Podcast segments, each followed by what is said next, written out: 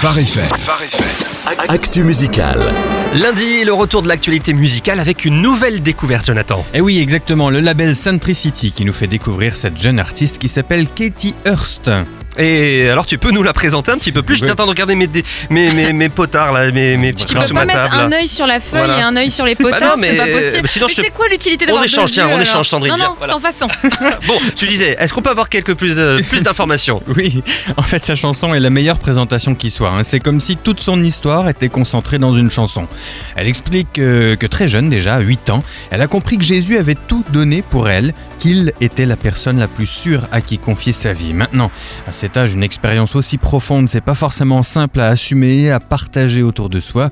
On est forcément confronté au regard des autres, mais elle a continué à grandir dans sa foi, s'est vraiment rendu compte de l'étendue de ce que Jésus a fait pour elle et que ce n'était absolument pas possible de garder ça sous silence. C'est vrai que c'est pas toujours facile hein, de partager euh, ce qu'on vit, qui plus est, euh, aussi dans nos pays. Et d'autant plus quand il s'agit de parler de sa foi. Exactement, c'est tout à fait ça son sujet du coup. hein. Comment lutter contre la crainte du regard des autres et en même temps quand on comprend l'immensité de ce que Jésus a fait pour nous, qu'on accepte qu'il ait choisi délibérément de mourir sur une croix pour nous, de porter nos fautes à notre place, qu'une relation directe avec Dieu peut s'engager à travers lui, c'est comme si vous allumiez une petite lampe de poche dans une chambre toute noire.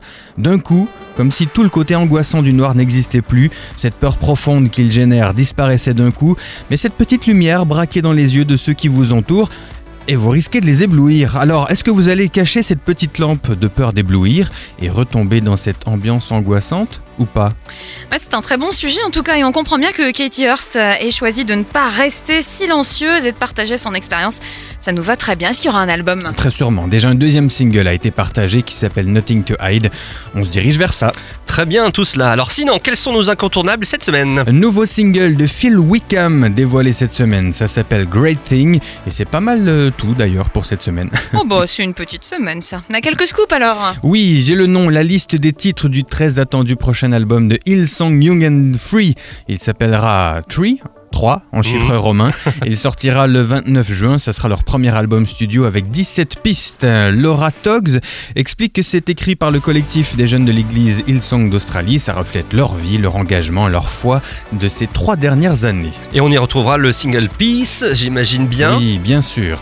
Sinon, Graham Kendrick, qu'on prend l'habitude de voir régulièrement en France avec Matt Marvan et c'est loin d'être désagréable, Mm. sort un nouvel album live aussi.